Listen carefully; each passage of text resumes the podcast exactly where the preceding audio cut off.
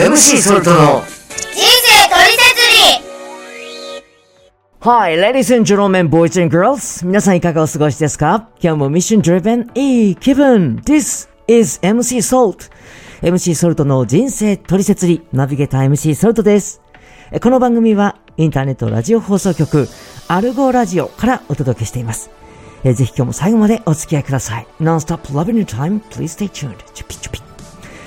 さあ、えー今回もいただいたお便りからご紹介いたしましょう。えーラジオネームビッグロードさん、ありがとうございます。えーソルトさん、ごきげんよう。どっかの YouTuber みたいですね。えー今年も、えー残り2週間となりました。あこれね、お便りいただいたのちょっと前なんですけれども、はい。えー私は年末までに後回しにする癖、えーかっこ、食べた後食器洗いをしないことなどをなくしていきたいと考えています。えソルトさんは年末までに改善したいことやなくしたいことなどありますか？えー、いうことでね、いただきました。ビッグロードさん、ありがとうございます。いいですね。あの、このさりげない改善要求。いやーでもね、ぶっちゃけ、いっぱいありますよ。はい。えー、まずね、えー改善したいことっていうことですけど、私ね、こう結構アイディアが勝手にね、妄想が湧いてくるんですけど、やっぱりね、その、単にそのアイデアを出して終わるんじゃなくって、何か一つでもね、こう形にしていくっていうことを、えーしないといけないなと思っています。えーそれからなくしたいことなんですけど、うん、これね、まあコロナでって、あの、言い訳しちゃいけないと思うんですけど、結構、まあネットショッピング、無駄な買い物をなくしたいですね。もうあの、すでにね、買いすぎちゃったもの、服だとか機材だとか、もうメルカリで売りさばいていきたいと思っています。あとはまあもうちょっとね、その本質的なことをお話しすると、あの、まあ自分のね、直せていないところ、まだまだいっぱいあるんです。で、実際にこの数日間でもう具体的に、あの、神様がおっしゃってるなぁと、え感じる出来事があったのでちょっとお話したいんですけれども、数日前に、えー私、ある場所に向かっていたんです。で、到着して、えーそこから中に入ろうと、を振り向いた時に思いっきりその頭をぶつけたんです。おでこのあたりをね、えコンクリートの出っ張りの部分にぶつけてしまったんですけど、その時はね、よくあの、目の前が真っ白とか言うんですけど、感覚的には真っ黒になった。ブラックアウトしたっていう感じですね、一瞬にして。で、めちゃくちゃ強い衝撃だったので、思わずこう手で押さえたんですけど、あ、これ結構出血あるだろうなって。で、その時その目的地について、これから中に入らなきゃいけないっていう時に、出血したらまずいなっていう。で、すぐにね、そのスマートフォンを取り出して、アプリ、ミラー画面で、えー見てみたんですけど、まあ、ぶつけた直後だったっていうこともあって、その時にはね、赤くもなってなかったんです。で、あれって、あ、こんなもんだったんだ。ちょっと拍子抜けしたくらいだったんですけど、でもだんだんその、やっぱり痛みが強くなってきて、こう、しょっちゅうね、こう気にして触ってたんです。あの、外から見ると、こう前髪に隠れてね、見えないんですよね。でもだんだんその、単コ部がね、大きくなってきて、出血もちょっとしてました。で、夜、家に帰ってから、そのシャワーでね、頭を洗うときに、ちょっとやっぱり染みたんですよね。まあ一番最初に、その、あ、やっちゃったな、どうなっちゃうんだろうって、こう、最悪を想像したような、まあそんな状態には結局ならなかったんです。まあその時点でね、怪我をしてから15時間ぐらい経ってたと思うんですけど、なんかね、こう頭洗ってる時ってこう虫になるじゃないですか。で、その時に、あれ？なんかこの光景というか情景、見たことあるな、経験したことあるなっていう、そのデジャブ的な感覚があったんです。でよくよく考えてみたら、あ、最近夢で見た景色だった。自分の実の父親から銃で狙われているっていう、そういう状況の夢だったんですね。なんで、その慌てて逃げようとしてたんですけど、結局撃たれるんです。で、頭をね、撃たれて、めっちゃこう出血した感覚があってね、こう血の気が引いていくっていうのが夢の中でもこうあって、あ、もうこれで死ぬんだって思ってたんです。で、なんでね、そもそもこんな夢を見たかっていうと、実は、この週、確かね、11月最終週だったと思うんですけど、日曜日に礼拝で聞いた御言葉があって、え各自古いものをきれいに葬りなさいっていうね、メッセージだったんです。まあ、要約すると、古いものを完全に捨て去ってこそ、新しく生まれ変われるんだ。で、古いものっていうのは、自分がもともと持ってる、その自分中心の考え方だったり、水準の低い考え方。で、えー、まあ神様に出会って、新しく生まれ変わった自分っていうのは、神様の御心通りに生きよう。ね、まあ水準が高い生き方になるわけじゃないですか。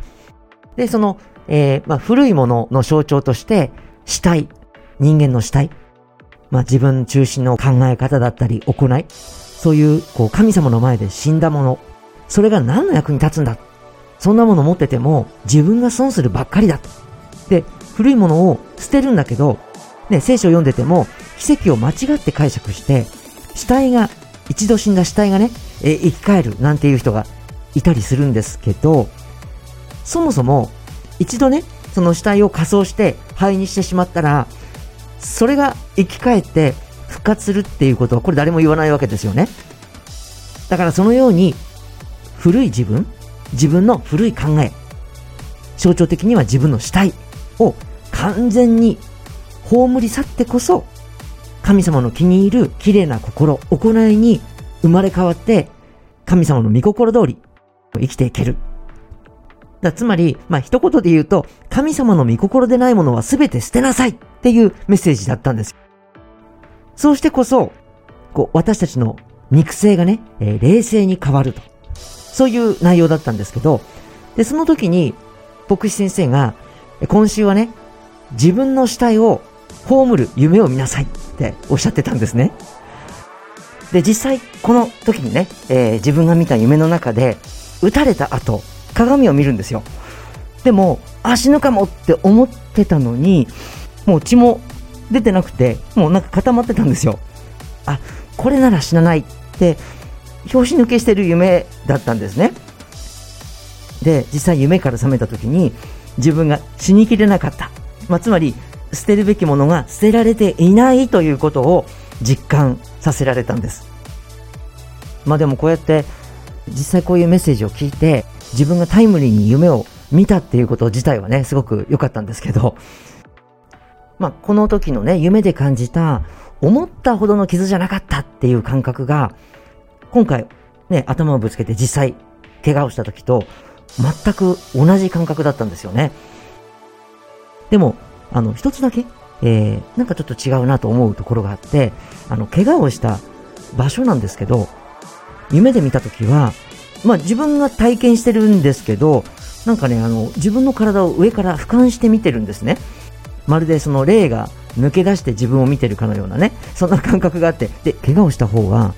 右上だったんです。で、今回怪我をした方は、左側だったんです。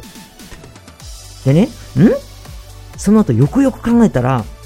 自分がね、実際負った怪我っていうのは鏡で見てるわけじゃないですか。なんで、左右逆だと思ってたんですけど、実際には、左上のこめかみ、同じだったってことに気づいたんです。気づいた瞬間、鳥肌でしたね。結論？これは、自分が捨てきれてないことがあるっていうことを、神様がおっしゃってるメッセージだっていう、こう認めるしかない。もう自分に向けた神様のメッセージ以外の何者でもない。もうこれ変えないといけない。神様が見てらっしゃる。これ最終通告ですよね。だからね、まあ神様はそんな風に、一人一人に、その人がわかるように教えてくださってることあるんですよね。普段からその関心を払ってお互い対話をしていると感じられる。そういう啓示だったんですよ。まあ、今回いただいたお便りで年末までにっていうことではないんですけど、私自身の一生のテーマとして、そういう形式的な生き方を改めていきたいと思います。まあ、クリスマスもね、だんだん近づいてますけど、例えば誰かにプレゼントを渡すとき、自己満足であげても意味ないじゃないですか。相手が喜ぶものを提供できてないとね。放送だけが綺麗で、中身が伴ってなかったら、かえってがっかりさせちゃいますからね。まあ、こう考えると、キリがないんですけど、一年もね、あっという間に過ぎて、今年も、まあ、年末近づいてますけど、いくら時間が経っても、やらずになんとなくできていくってことってないですよね。お皿だって洗わなければ、いつまでもね、いつまでもそのまま残るわけですから。普段腰が重いなと思う人は特にやるぞっていうね、スイッチ入った時にもうババッとやっちゃう。行動に移す。すごい大事ですよね。あの、ちょっと前にね、えー、これはネットで、まあ面白い記事を見たんですけど、あの、野球のイチローさん、えー、高校生に野球の指導をしたっていう、まあそういう話だったんです。まあたまたまね、その前の年に知り合った高校生から、今年に入って、えー、強くなりたい。そのすごい気持ちの伝わる一通の手紙をきっかけに、ね、まあだから言ってみればプロでもないし、大金を払ったわけでもない。普通の高校球児の熱意がレジェンドを動かしたわけですよ。あ高校生びっくりしたでしょうね。自分の高校に来てくれて。そもそもこの高校生がその来てほしいって思っただけでは実現しなかったわけでしょ？思って伝えたから相手に伝わって心が動かされて実現されたわけですよね。言ってみれば神様はレジェンド中のレジェンドなわけですけど、こう私たちのことをね、愛してくださってるでしょ？私たちも見よう見まねかもしれないですけど、全能者、神様を呼んでみましょうよ。相手の心を動かすには、まず自分の心からですよね。で、さらにその記事の中で、そう走塁練習をしていて、どうしたら効果的なパフォーマンスを発揮できるか。ね。で、えー、ご本人が実際に意識していること、えー、骨とか体の動かし方、実演しながら話したそうなんですけど、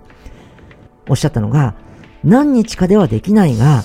考えないと永遠にできない。教えてたのは、走り方ですよ。言ってみれば、まあ人間なら、人体の構造的にはお互い大差ないですから、まあ近いこと、当たり前にやってたことかもしれないけど、こう、なんとなく考える、意識するっていう次元ではなくて、集中すること。まあ私たち人間はね、その考えで生きていく存在ですから、そもそも知らないと、あるいは知ってても考えないと、それは永遠にできない。特に神様って肉眼では見ることができない方ですから。まあ逆に神様を目で見たからって言ってね、何かが変えられるわけじゃなくて、普段から神様ならどう思われるか。神様は何を願ってらっしゃるんだろう。神様の心を考える。それがすごく大事な気がします。まあ、全能者神様が人間を創造した目的といえば、いつも言ってますけど、私たち人間を愛の対象として創造したとおっしゃいますよね。ただ、愛って言っても、子供たちの幼い、こう、ままごとの愛とか、こう軽い気持ちで接する恋愛ではなくて、永遠に変わらない一筋の本物の愛を願うはずですよね。えー、神様ってわがまま。いやいや、神様すべてをくださった方だから、私たちが持てるものすべてを捧げても足りないんです。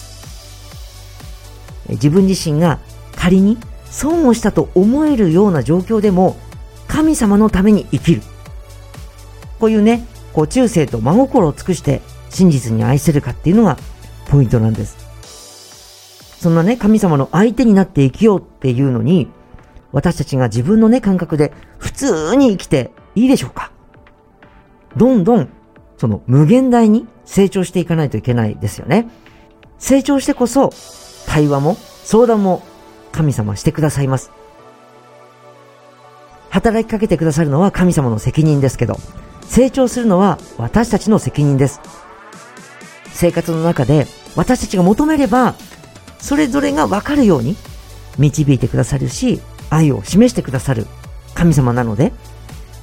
今年も残りあとわずかですけど、古い自分を未練なく捨てて、神様の相手にふさわしい、新しい生き方、挑戦していきたいですよね。さあ、それでは次回もお楽しみにアルゴラジオの番組はスマートフォンアプリ、Spotify、Podcast からお聞きいただけます。この番組では皆様からのお便りお待ちしております。番組詳細欄に記載のリンク先フォームへお気軽にお寄せください。お待ちしております。MC ソルトの人生取説理、ナビゲーター MC ソルトがお届けしました。それでは、これからも素敵な時間をお過ごしください。Take it easy! MC ソルトの人生取説理。この番組は、アルゴラジオキーステーションにお届けいたしました。This program is podcasted by Algo Radio.